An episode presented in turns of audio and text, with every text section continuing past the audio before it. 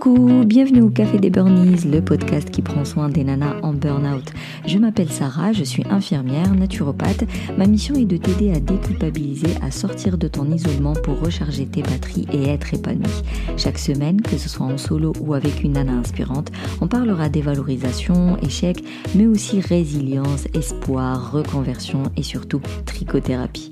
Inscris-toi à la masterclass offerte pour découvrir The Habitude anti-burnout à mettre en place. Maintenant, les épaules, cohérence cardiaque et profite pleinement de cet épisode. Aujourd'hui, je vais te parler des phases du burnout qui sont en vérité les phases du système d'adaptation au stress. C'est un Canadien qui s'appelle Hans Sellier qui a étudié le syndrome général d'adaptation stress et c'est ce système d'adaptation qui explique les trois phases du burn-out. Alors, tout d'abord, je tiens à préciser que des fois tu peux tomber sur trois phases du burn-out, quatre phases du burn-out, cinq phases du burn-out. Moi, je te parle de l'officiel. C'est lié toujours à nos ancêtres face à un prédateur. Ben, il avait soit le choix entre se figer pour ne pas se faire repérer, fuir s'il en a la possibilité, et faire face, c'est-à-dire combattre.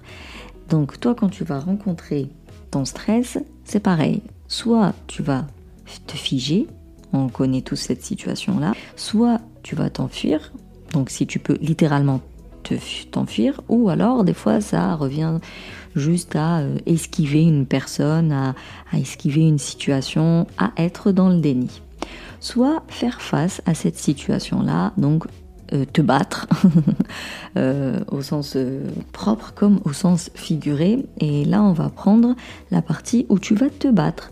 Et donc, ton cerveau, il va se mettre en mode attaque. Donc, il va générer toutes les ressources, toute l'énergie nécessaire. Il va solliciter toutes tes neurones pour que tu affrontes cette situation de stress qui se présente à toi. D'ailleurs, on peut aussi repérer euh, un peu d'agressivité. Tu vas activer pas mal de, d'hormones, pas mal de neurotransmetteurs et surtout tu vas activer tes glandes surrénales qui, elles, vont euh, produire du cortisol. Le cortisol, il te met en hypervigilance et c'est pourquoi tu ne dors pas beaucoup. Mais tu ne dors pas beaucoup en étant bien. Tu vois, t'arrives quand même à tenir la journée, pourtant t'as pas bien dormi, parce que t'es en hypervigilance. On voit souvent ça avec une maman qui vient d'accoucher pendant les premiers jours, tout le monde lui dit dors, dors, profite, dors, mais en vérité elle peut pas, parce que elle a rencontré ce fameux stress qui est positif pour le coup, mais qui la met en hypervigilance et donc elle a peur qu'il arrive quoi que ce soit à son bébé, donc elle ne peut pas dormir. C'est pas qu'elle ne veut pas, mais son corps ne veut pas dormir parce qu'il y a beaucoup de cortisol dedans. Et ça va te donner euh, cette énergie positive là où tu as envie de, dépassement de soi en fait. Euh, comme je dis, tu as envie de conquérir le monde.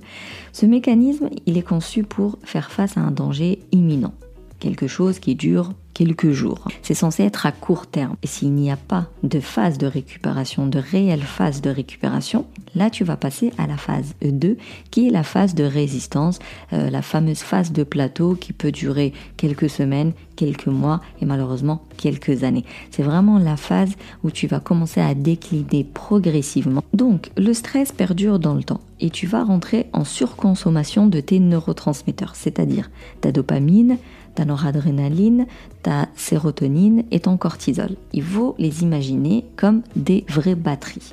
Donc elles se remplissent. C'est quelque chose donc que tu dois entretenir avec notamment l'alimentation, la méditation, le temps pour soi, la relaxation, la, créativité, tout ça, tout ça. Tu entretiens cette batterie-là. Comme ça, quand elle commence un peu à euh, faiblir, tu euh, la recharges de façon quotidienne. C'est pas des puits sans fond. À un moment donné, si t'en prends pas soin, bah t'arrives au, au plat, au rien du tout. Donc là, tu vas être en mode surconsommation. Euh, tu vas puiser dans les réserves physiques et émotionnelles. D'ailleurs, c'est pour ça que bah, tu es en fatigue chronique. En fatigue chronique, mais genre vraiment, t'as beau dormir, tu ne récupères pas le matin, tu es plus fatigué que la veille au soir, ça c'est pas normal, tu vas rentrer dans une hypercortisolémie, c'est-à-dire que tu vas euh, perturber ton cholestérol, ton sucre, ta tension, tu vas avoir des troubles digestifs, tu, vas, tu pourras faire euh, des malaises de, d'hyperglycémie, euh, tu vas choper des crampes, ton intestin, qui donc va moins assimiler les nutriments. Déjà de base, tu manges pas super bien, et en plus le peu que tu manges, ton intestin il va pas bien le digérer. Euh, donc déjà les fameux troubles digestifs, mais surtout il va mal assimiler ces nutriments. Si l'intestin est en mauvaise santé, ça a un impact direct sur l'humeur. Tu vas choper des maladies, parce qu'en fait tu vas affaiblir ton système immunitaire, euh, à un moment donné, en fait, c'est le corps qui s'exprime tout simplement. Il te dit, ouais, il va te, tu vas avoir des, le dos qui bloque, par exemple, ou juste des douleurs lombaires, ou tu vas avoir des troubles digestifs, ou des nausées le matin, ou euh, beaucoup de céphalées, euh, euh, des céphalées, c'est-à-dire des maux de tête, parce que les gens disent des migraines, mais les migraines, c'est vraiment particulier. Émotionnellement aussi, parce qu'il faut savoir que forcément quand on parle d'hormones, ça a un impact direct sur l'humeur. Quand on parle d'hygiène alimentaire bancale, ça a un impact direct sur l'humeur.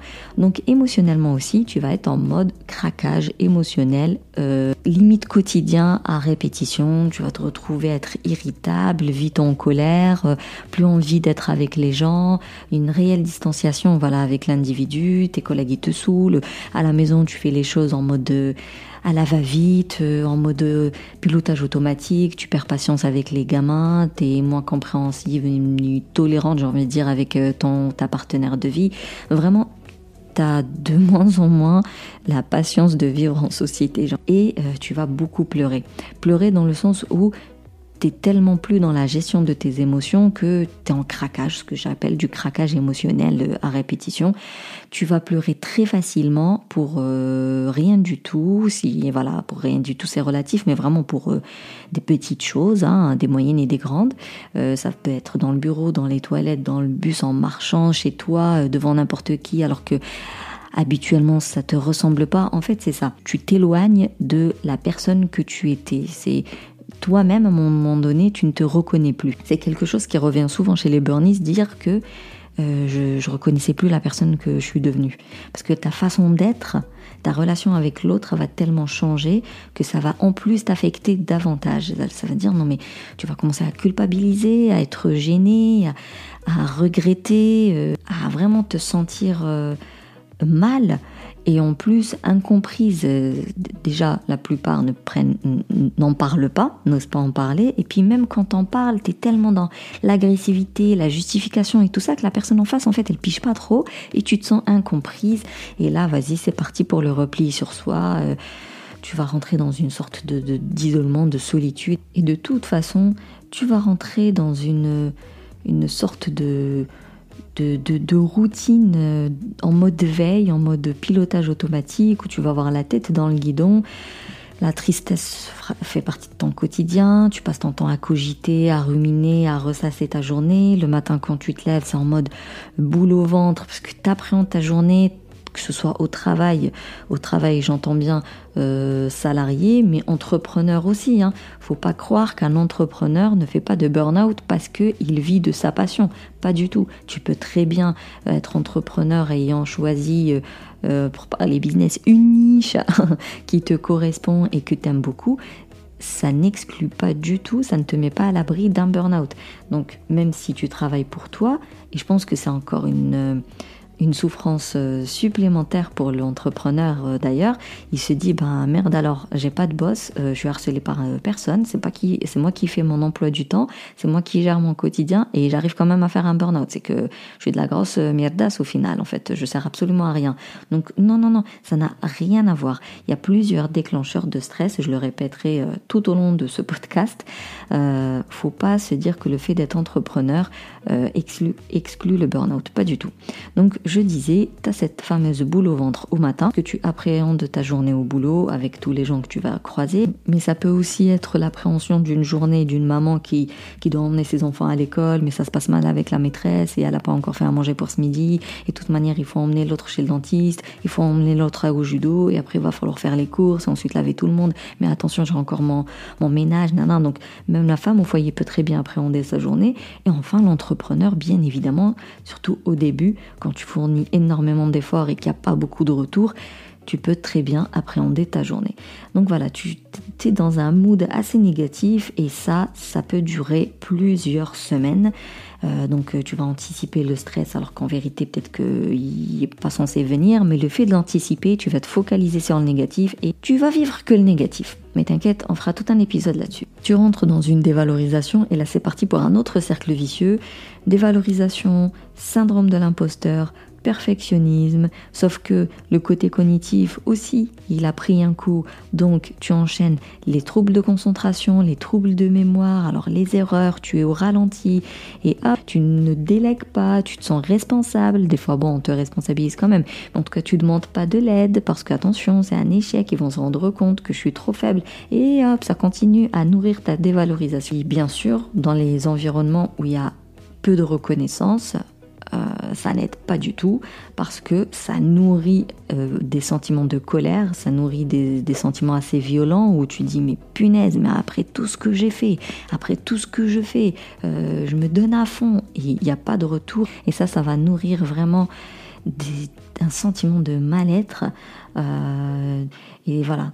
Tu te retrouves embarqué dans une incapacité à te projeter dans une activité positive moi, j'ai déjà eu des nanas qui me disent non mais pour moi euh, travailler c'est pas compatible avec être épanoui avoir une pensée limitante aussi puissante c'est qu'il y a eu une destruction assez importante en amont ton incapacité à avoir un avenir comme ça positif et à te projeter dans un avenir positif te fait passer de la fameuse personne passionnée et, euh, dynamique que, tu étais à une personne bah, démotivée et désengagée, celle que tu peux être aujourd'hui. Et à ce niveau-là, une phase de récupération n'est pas du tout suffisante. Déjà, faut percuter le truc, donc faut prendre conscience que ça ne va pas, que ton quotidien c'est pas normal de vivre comme ça, que les gens, eh bien, ils sont heureux, sachant que être heureux, ça ne veut pas dire qu'il n'y a pas d'éléments négatifs dans ta vie ou d'événements négatifs, mais ils sont voilà, ils sont épanouis, quoi, ils sont rapides de se lever le matin.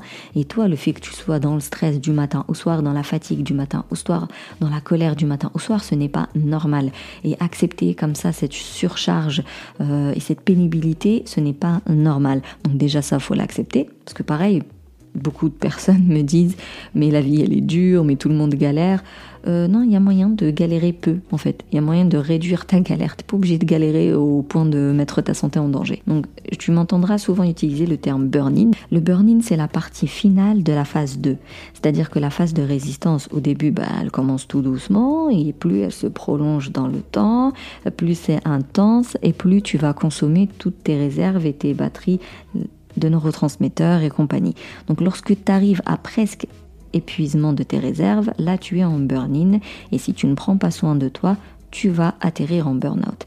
Et il faut savoir qu'en burn-in, juste une phase de récupération n'est pas suffisante. Il faut une phase de récupération, donc il faut arrêter de travailler et il faut faire un travail d'introspection pour savoir qu'est-ce qui t'a emmené en burn-in et il faut revoir son hygiène de vie et surtout euh, préparer euh, euh, limite un plan d'action pour éviter des rechutes. Et si tu ne fais pas tout ça, tu vas atterrir en burn-out. Et là, c'est tout simplement la phase de l'effondrement, donc la phase de rupture où il y a épuisement de toutes les réserves, où de toute manière, tu n'as pas le choix parce que ton corps, il va dire stop, il va, soit il va faire un malaise, soit il va faire un AVC, euh, soit un matin, tu pourras plus te lever de ton lit. Mais si malheureusement, tu arrives à cette phase-là, la prise de conscience, elle va être brutale, elle va être très dure, parce que pendant très longtemps, tu auras été dans le déni.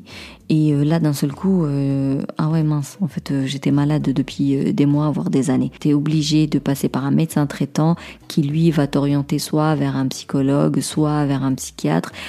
Par moment, tu es obligé de passer par une petite phase avec des anxiolytiques, voire des antidépresseurs. Et puis, quand tu sens que, voilà, tu récupères un petit peu, seulement là, avec l'accord de tes médecins, tu vas commencer à un sevrage euh, des médicaments tout doucement, peut te lancer dans des choses plus alternatives comme la naturopathie, comme des accompagnements sur le dev perso et compagnie.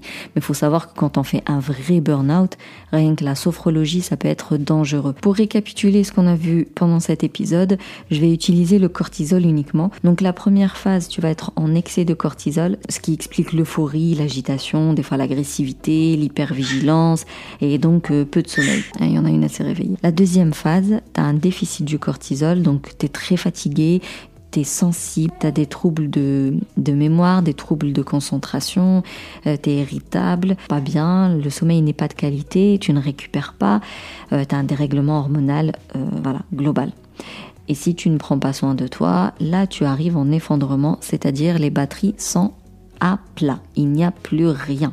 Il n'y a plus rien pour te donner euh, la moindre énergie, la moindre ressource. Il ne te reste plus qu'à arrêter de travailler, te reposer et te reconstruire. Voilà, je te remercie plus, plus, plus pour ton écoute. J'espère que j'ai éclairé ta lanterne quant à la physiologie euh, du burn-out et comment il s'installe euh, progressivement et comment il impacte du coup notre physique et notre euh, psyché. Partage ce podcast à une personne qui pourrait en avoir besoin et qui pourrait en profiter. Si tu veux aider le Café des Burnies, laisse-moi un avis et mets-moi un petit 5 étoiles sur l'application de Apple Podcast. Le prochain épisode, on va rentrer un peu plus dans le vif du sujet, à savoir comment sortir de ce burn-out. Et enfin, on se capte sur Instagram lors du live.